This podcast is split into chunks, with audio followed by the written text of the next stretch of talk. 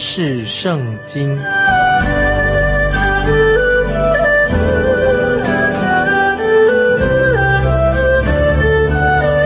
认识上帝的话，把上帝的话带到全世界。本节目是由认识圣经机构和环球广播电台联合制作，欢迎收听。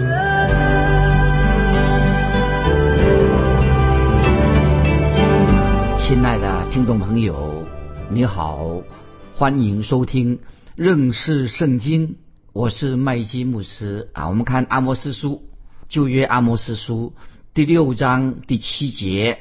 阿摩斯书六章七节，所以这些人必在被掳的人中首先被掳，书生的人荒宴之乐必消灭的。听众朋友，阿摩斯说六章七节非常的重要啊。这样说，六章七节说，所以这些人必在被掳的人中首先被掳，书生的人荒宴之乐消灭的。这里说开始说，所以。啊，曾经有一位呃牧师说，当圣经出现了“所以”这两个字的时候，所以你就必须要找出原因是什么，原因才有所以，因为所以，原因是何在？这里说的“所以”就是指以色列百姓犯了三项非常严重的罪。美国以色列不久以后，他们就要亡国了，要被掳了。那么这件事情就将要在近期内。很快的要发生这样的事情，也许比北国以色列百姓他们所想象的快得多了。继续看阿摩斯书六章八节，六章八节，主耶和华万军之神指着自己起誓说：“我憎恶雅各的荣华，厌恶他们的宫殿，因此我必将城和其中所有的都交付敌人。”啊，这个很严重啊，神的审判来的。讲到美国以色列宫殿，他们是腐败不堪，非常的腐败。他们那里都是充满了从抢夺百姓来的啊，变成一个仓库，专门是抢夺百姓的东西。神非常厌恶北国以色列他们的宫殿，因为让那些穷人很痛苦。如果听众朋友你想知道神对今天的社会、今天我们的世界啊，你觉得神会对我们今天的世界？有些什么样的看法呢？听众朋友，如果今天很多那些不道德的事情啊，所谓什么新道德，其实不道德，很多性犯罪的事情啊，很多流行的靡靡之音的优越，很低下的音乐，许多的酗酒的问题，你认为神的看法怎么样呢？所以，听众朋友，从阿摩斯书第六章，我们知道很清楚的知道，神非常非常厌恶这些邪恶的事情，因为这些罪已经。流行在北国以色列当中，因为他们也不是变成一个不敬畏神的国家，因为所提到这些罪会使人远离了独一的真神，以及阻碍这些所谓新道德、性泛滥啊，流行这些靡靡之音、酗酒等等问题，会使人阻碍人亲近神。我们继续看阿摩斯书六章九节，阿摩斯书六章九节，那时若在一房之内剩下十个人。也都必死。好吧，六章九节，阿摩斯书很重要，很严厉。六章九节这样说：那时若在一房之内剩下十个人，也都必死。那么有人认为这些经文的意思是什么呢？就是说到毁灭性的灾难立刻就要到来，也许是指战争很快就要到来了啊。我们继续看六章十节，阿摩斯书六章十节。死人的叔伯就是烧他尸首的，将这些尸首搬到房外，问房屋内间的人说：“你那里还有人没有？”他必说：“没有。”又说：“不要作声，因为我们不可提优华的名。”这些经文啊，很特别啊，说法也很特别。接下来我要引用一位圣经的学者，他说到关于这个小先知书。他做一个注解，他认为阿摩斯书六章十节是意思是什么呢？阿摩斯书六章十节就可以看到什么？神的惩罚灾难来临了，非常非常的严重。那么甚至这里看到什么呢？就是亲人死了，当亲人临到这些人，神的审判临到了，那么家属怎么样呢？家属他有责任把这个死人啊，这个尸体呀，要搬到屋子外面去，把这个尸体焚烧的。那么他就先这个亲属就到房子里面看看，屋子里面呢还有没有别的死人。那么那个时候，假如那个房间里面呢，房子里面呢还有活着的人，他会躲在那个角落里面，吓得不得了，恐惧战境，要等候死亡的来到，非常恐惧。这是讲到神的审判已经来到了。早期的以色列人根据创世纪三章十九节啊，那个。身体是神所造，我们是用尘土造的，所以人的死亡就是死人要归于尘土。那么这是圣经很清楚的教导，关于处于啊死人身体的啊尸体的一个方式。那么这里可不是啊，这个是要他们要去焚烧啊烧这个啊被火焚烧。好，我们继续看阿莫斯书六章十一节，阿莫斯书六章十一节，看呐，耶和华必出令，大房。就被攻破，小屋就被打裂，不论大小，一切全被亚述人破坏了。那么继续，我们看第十二节，读阿摩斯六章十二节：马岂能在岩石上奔跑？人岂能在那里用牛耕种呢？你们却使公牛变为苦胆，使公义的果子。变为阴沉。注意这些经文到底是在讲什么？那么这个经文说到说，马岂能在岩岩石上奔跑？当然不能。你有看过有马在岩石上奔跑，能有这样的情况吗？有这样的经验吗？那么在马在岩石上奔跑，当然这个马就会跌倒的啊，会滑跌倒的。啊，我自己以前啊有这样一个经历，我以前在做过巡逻队，在做巡逻队。那个时候呢，巡逻队啊，我们是要骑马做巡逻的工作，要骑马的。那有一次我就骑一匹一匹高大的马，我在执勤的时候骑马啊做巡逻。那匹马啊比较老，一个老的红马，老红马一个。我骑马巡逻的区域要经过一段呢，那个路很不平，有点颠簸，高高低低的一个岩石的路。结果呢，发生什么事情？我自己一不小心啊，让那个马那个马比较老就。滑啊，因为滑高高低低啊，都跌倒了。我自己就从那个马上摔下来的，哎呦，就伤了我的脚。结果他们就让我，因为那次跌我跌倒了啊，说让我可以请假回家，就甚至我就工作离开那个工作，我厨艺了回家的啊，免得我在因为肩脚受伤了，就不要在那边晃来晃去没事做，所以我就得退下来的。啊，现在听众朋友，我回想。那一次所发生的事情啊，我真的要感谢那匹老马，因为我摔倒了，因为是在在巡逻队骑马做巡逻的工作是一个很辛苦的工作，所以我就退下来的。刚才我们回到那个经文啊，六章十二节，阿莫斯说：“马岂能在岩石上奔跑？当然不可能。为什么不能在奔跑呢？因为危险呢，马会滑倒的。”再接下来，我们看六章十二节，又说人岂能在那里用牛耕种呢？啊，听众朋友，人岂能在那里用牛耕种呢？怎么能耕种呢？我们也知道，听众这个很简单的道理，不可能在岩石地那边做耕种吧？就不可能，不可能在那边做耕种的。我们继续看六章十二节下半部怎么说？阿摩斯说六章十二节，你们。却使公牛变为苦胆，使公义的果子变为阴沉。那么这是什么意思呢？这些经文啊，有时不好解释。这个形容说以色列百姓，他们实在是什么？就形容以北国以色列，他们做的所做的事情，就是不公义，刚好跟公义是对立的、相反的事情。啊，阿摩斯先知的意思是什么？说你们做这些事情啊，实在是太愚蠢了。太邪恶了，得罪了神，等于说是什么？就是像他们，就像我以前骑个老的红马在岩石奔跑一样，是非常愚蠢的，而且非常危险的事情，也是非常一个不合适、不合神心心意的事情。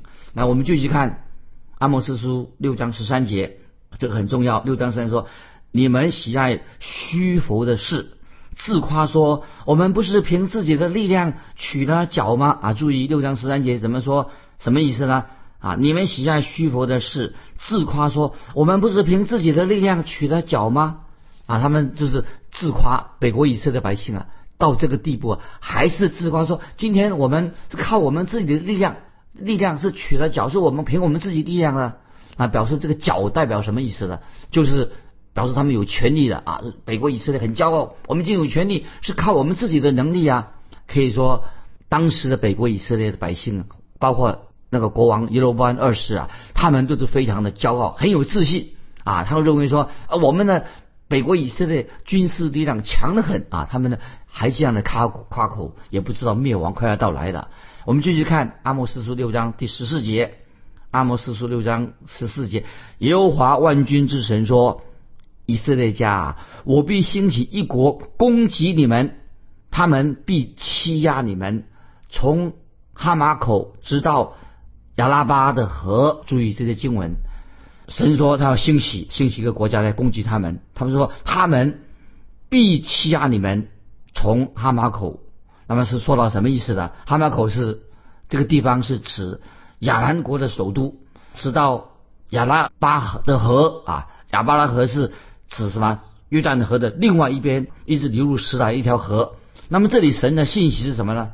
神的意思就是说，北方的敌人要马上要攻进。北国以色列的要横扫北国以色列的，所以敌人将来的敌人是谁呢？不是亚兰王便哈达，而是什么？就是表示亚述军队、亚述王，他们不久很快的就要把以色列百姓、北国以色列百姓啊，要掳到掳走了。那接下来我们要进到第七章，阿摩斯书第七章，这是第三段最后一段的经文，最后的三章的经文。那么这三章经文，阿摩斯书从第七章开始，神就给阿摩斯另外一个意象。那么我们知道，阿摩斯啊，他虽然称为是一个乡巴佬的传道人，从乡下来的，但是阿摩斯先知却在高岗上向北国的君王、向北国的百姓，他呼喊，要所以他就把这个意象啊，在高岗上，神就给阿摩斯很奇怪的、很奇特的一个意象。我们来看阿摩斯书第七章第一节，七章第一节，主耶和华指示我一件事：为王割菜之后，菜又发生。刚发生的时候，主造蝗虫啊！注这注意这些经文。他说：“主耶和华指示我一件事情：为王割菜之后，菜又发生。刚发生的时候，主造蝗虫，什么意思呢？那么这里说七章第一节，这里说到。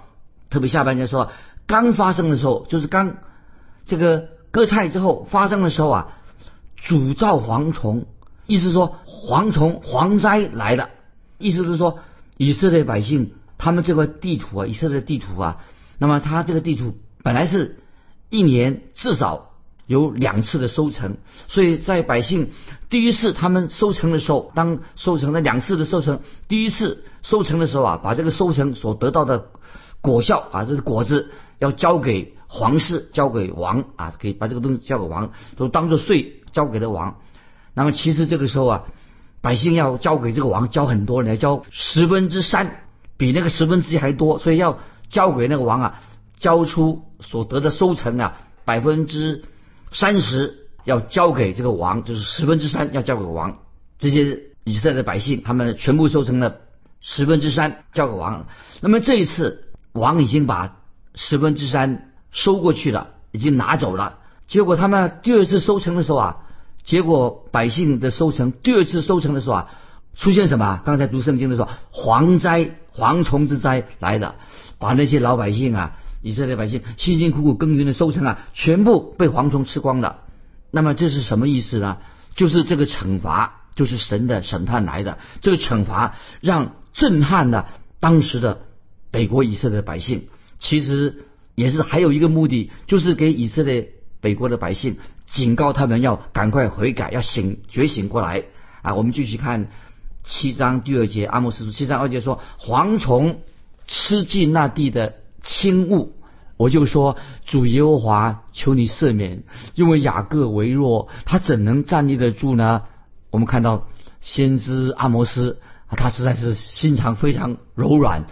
他虽然很严厉的警告北国以色列，阿摩斯竟然求告神说：“神啊，我们这个时候什北国什么都没有了，百姓什么没有了，没有什么剩下的。那么我们这些是一无所有了，我们站立不住了。那么我们很软弱，怎么办呢？我们看见阿摩斯先知很有怜悯的心，他说求神赦免北国的以色列百姓，他也要为他们祷告啊！听众朋友要特别注意，我们知道神一向对他自己的百姓。”特别是以色列仍然是非常仁慈的。我们继续看阿摩斯书第七章三节，耶和华就后悔说：“这灾可以免了啊！”这个太奇妙了，表示神的怜悯。七十三节，耶和华就后悔，就是后悔，不是神做错事情，不是的，这灾可以免了。意思说好，神说好吧，我就给你再一个机会，给你们继续有粮食可以吃的。那么这里说啊，神就把这个。蝗虫把它除灭了，让百姓又可以得到农作的丰收，祝福他们。那么，听众朋友也可以知道，神啊是有一位怜悯的神，总是给他自己的百姓给他机会。神爱他们，也许神也是这样对我们听众朋友，对我们非常仁慈，给我们机会。那么你想到说，那这样以色列北国以色列百姓应该感谢神，回转归向神的吧？应该会悔改的嘛？可是。北国以色列的百姓，虽然神没有立刻审判他们，又给他们有收成，可是他们并没有悔改归向神啊。我们继续看第四节，七章四节，七章四节，阿摩斯书，主耶和华又指示我一件事，他命火来惩罚以色列，火就吞灭深深渊，险些把地烧灭了。这节经文注意，耶和华又指示我一件事，他命火来惩罚以色列，火就吞灭深渊，险些将地烧灭。很多圣经的解解经家就认为火是什么呢？是指那个旱灾，当时的旱灾。那么我认为啊，旱灾其实跟火连在一起的。听众朋友，这我们了解，旱灾的时候啊，会发生什么事情呢？因为天气很干燥，最容易什么发生森林大火。那么今天听众朋友，那些热带地点哈，有些没有公德心的人呐，随便丢那个烟蒂，特别在夏天很干燥的时候啊，很容易引起火灾。所以听众朋友，火灾会造成什么呢？当没任何地方有火灾的时候啊，就会造成什么干旱？干旱就没有生物就不能够生长了。所以先知阿摩斯在这里说的非常的清楚，说明火灾其实就是表示。火灾会带来的什么？带来的毁灭啊！我们继续看阿莫斯书七章五六节，第五、第六节七章，我就说主耶和华，求你仔细，因为雅各为弱，他怎能站立得住呢？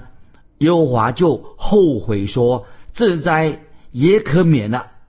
感谢神啊！神是何等的怜悯，说这灾也可以免了。于是神就降下大雨来。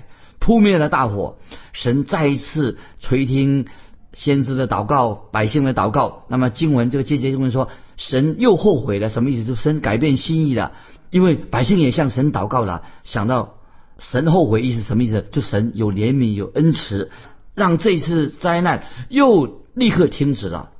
亲爱的听众朋友，这里让我们听众朋友接到一个信息啊，神对我们听众朋友说话。一个最可怕的事情是什么呢？就是让我们警惕，因为一个人公然的拒绝了神的救恩，因为救恩已经临到你了，福音已经临到你了。如果你公然的拒绝、硬心拒绝的话，会造成什么？造成永远的沉沦。其实这是一个警告。所以听众朋友，你我绝对不能够抗拒我们这位有恩典、有怜悯的神，他爱我们到底。既然神爱我们，如果我们继续活在当中，拒绝神的救恩，不悔改的话，听众朋友，这是一个非常恐怖的事情。各位，听众朋友，我们读阿摩斯书的时候，透过神，透过先知阿摩斯警告北国以色列，警告君王百姓，可是他们心很硬，不愿意悔改。不晓得听众朋友，我们基督徒今天是不是神也警告我们，让我们警惕，赶快回转？我们继续去看阿摩斯书第七章。七八两节，注意阿莫斯书七章七八两节，说他又指示我一件事，有一道墙是按准绳建筑的，主手拿准绳，站在其上。耶和华对我说：“阿摩斯啊，你看见什么？”我说：“看见准绳。”主说：“我要吊起准绳，在我民以色列中，我必不再宽恕他们。”我把再念一遍，这些经文非常的重要啊！这里还有指示我说一件事：说有一道墙是按准绳建筑的，主手拿准绳站在其上。耶和华对我说：“阿摩斯啊，你看见什么？”我说：“我看见准绳。”主说：“我要吊起准绳，在我民以色列中。”我必不再宽恕他们。注意这些经文怎么解释？那么圣经有很多地方出现“准绳”这两个字的意思。准绳什么意思呢？我们举几段经文：耶利米书三十一章三十八、三十九节。听众朋友翻到，如果来得及的话，我们翻到耶利米书三十一章三十八、三十九节，听我念三十八、三十九节。耶利米书三十一章，耶和华说：“日子将到，这城。”必为耶和华建造，从哈南叶楼直到角门，准绳要往外量出，直到加利山，又转到戈雅，抛尸的颧骨和倒灰之处，并一切田地，直到吉伦西，又直到东方的马门的拐角，都要归耶和华为圣，不再拔出。不再请复，直到永远。那么，听众朋友要注意，七章七节这里特别提到什么？提到准绳，准绳啊！听众朋友注意的，在圣经上每次出现“准绳”这两个字，这种意象这两个字的时候，意象准绳的意象出现的时候，譬如说，我们再举个例子，在以赛亚书二十八章十七节，以赛亚书二十八章十七节，还有撒加利亚第二章一二两节。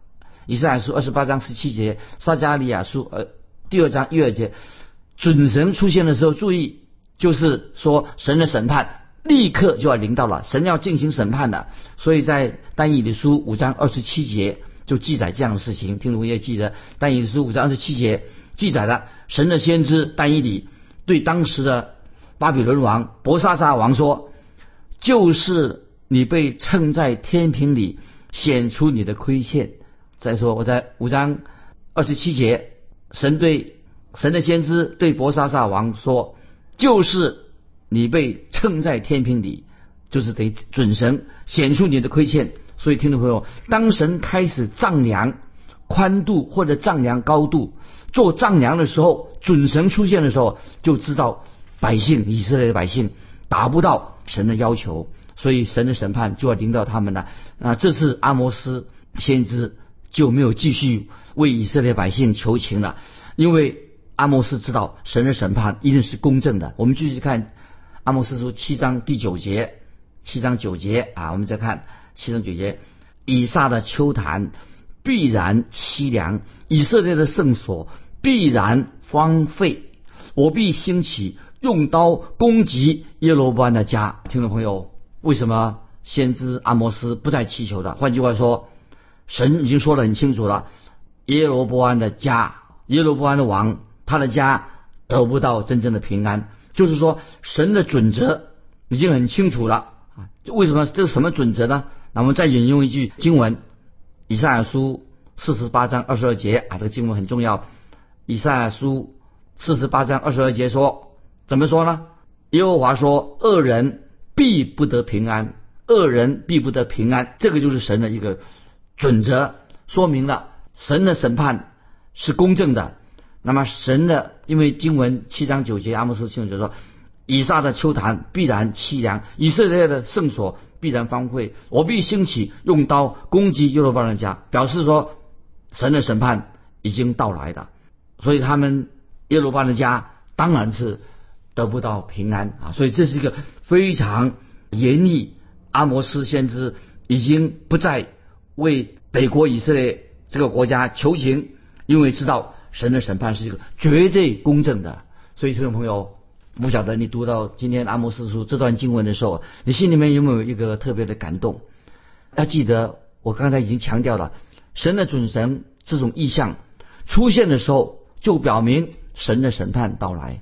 听众朋友，不要忘记哦，今天神的准神要不要也要衡量你的生活，衡量你的生命，也要衡量麦基的生命。我们有没有用神的准绳来对自己做一个衡量？